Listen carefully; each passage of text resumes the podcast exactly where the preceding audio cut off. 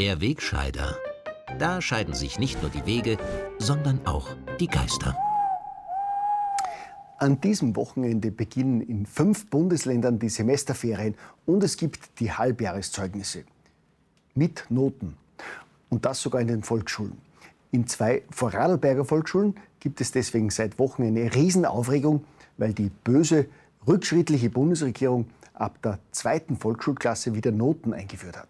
Also genauer gesagt, eingeführt hat das ja schon die ganz böse türkisblaue Bundesregierung. Und die neue, immer noch ein bisschen böse, türkisgrüne Bundesregierung hat das jetzt übernommen. Diesen Rückschritt ins bildungspolitische Mittelalter wollten sich die fortschrittlichen Lehrer an zwei Vorarlberger Volksschulen aber nicht aufzwingen lassen. Sie wollten die Verordnung nicht umsetzen und aus Protest allen Kindern der zweiten und dritten Klasse einen Zweier ins Zeugnis geben. Das findet auch die Mehrheit der aufgeschlossenen Eltern ganz toll. Und auch die fortschrittlichen Bildungspolitiker von Grünen, SPÖ und NEOS unterstützen die Proteste überraschenderweise. Den schlüssigen Grund für die geplante Notenverweigerung bringt eine der betroffenen Lehrerinnen wunderbar auf den Punkt. Noten sind der Grund, warum man beginnt zu vergleichen. Um Gottes Willen, junge Menschen, die schon im Volksschulalter beginnen zu vergleichen. Demnächst kommt vielleicht noch jemand und mutet den Schülern auch noch eine Beurteilung ihrer Leistung zu. Ich meine, wer übernimmt denn die Verantwortung, wenn ein Volksschüler draufkommt, dass er in einem Fach besser ist als sein Sitznachbar?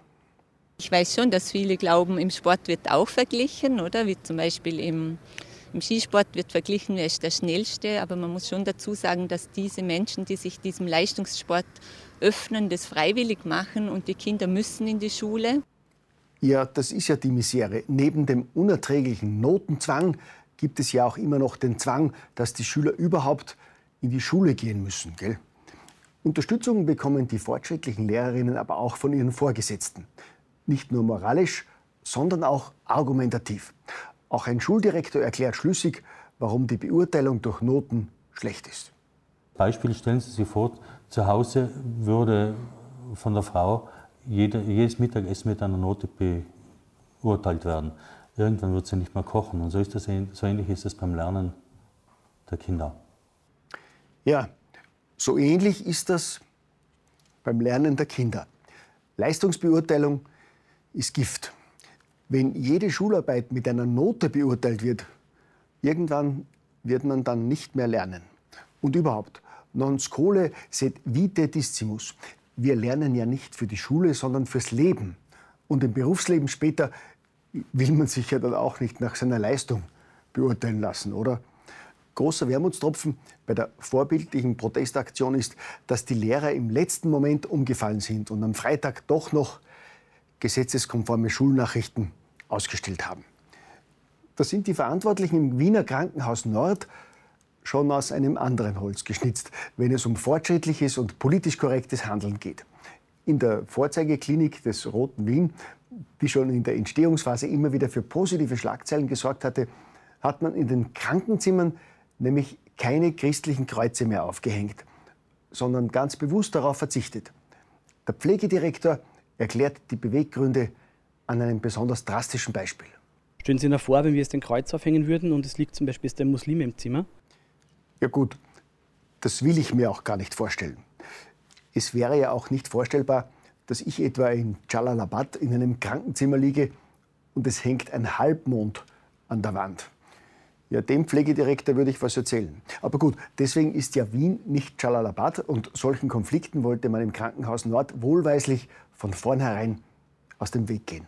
Wir haben uns dann dazu entschlossen, dass wir äh, keine Symbole aufhängen, weil wir eben aufgrund dessen gar nicht so in diese Thematik der Diskriminierung hineinfallen. Gut, das verstehe ich. Ein jahrhundertealtes österreichisches Kulturgut und Wertesymbol wie das christliche Kreuz ist natürlich prädestiniert, Patienten anderer Konfessionen zu diskriminieren.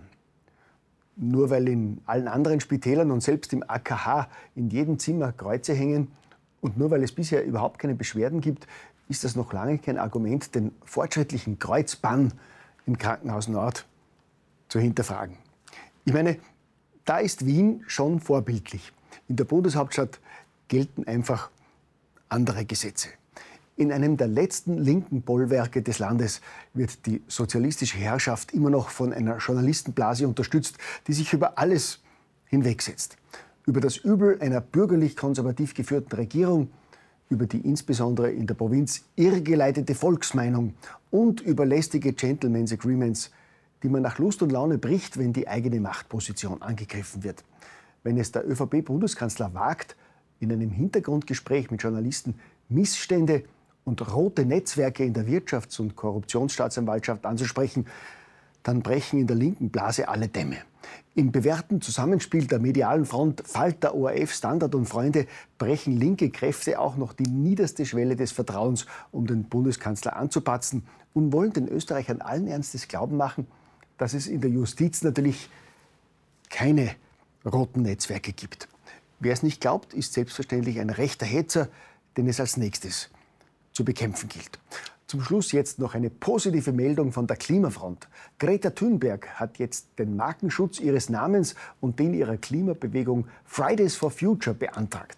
Experten gehen davon aus, dass Fridays for Future damit zu einer der wertvollsten Marken ihrer Art avancieren und ein Milliardenimperium werden könnte.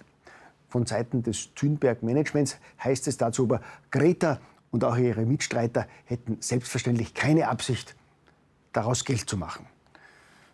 Das glaube ich natürlich, liebe Mitbrüder und Schwestern des Klimakampfes. Freundschaft for Future.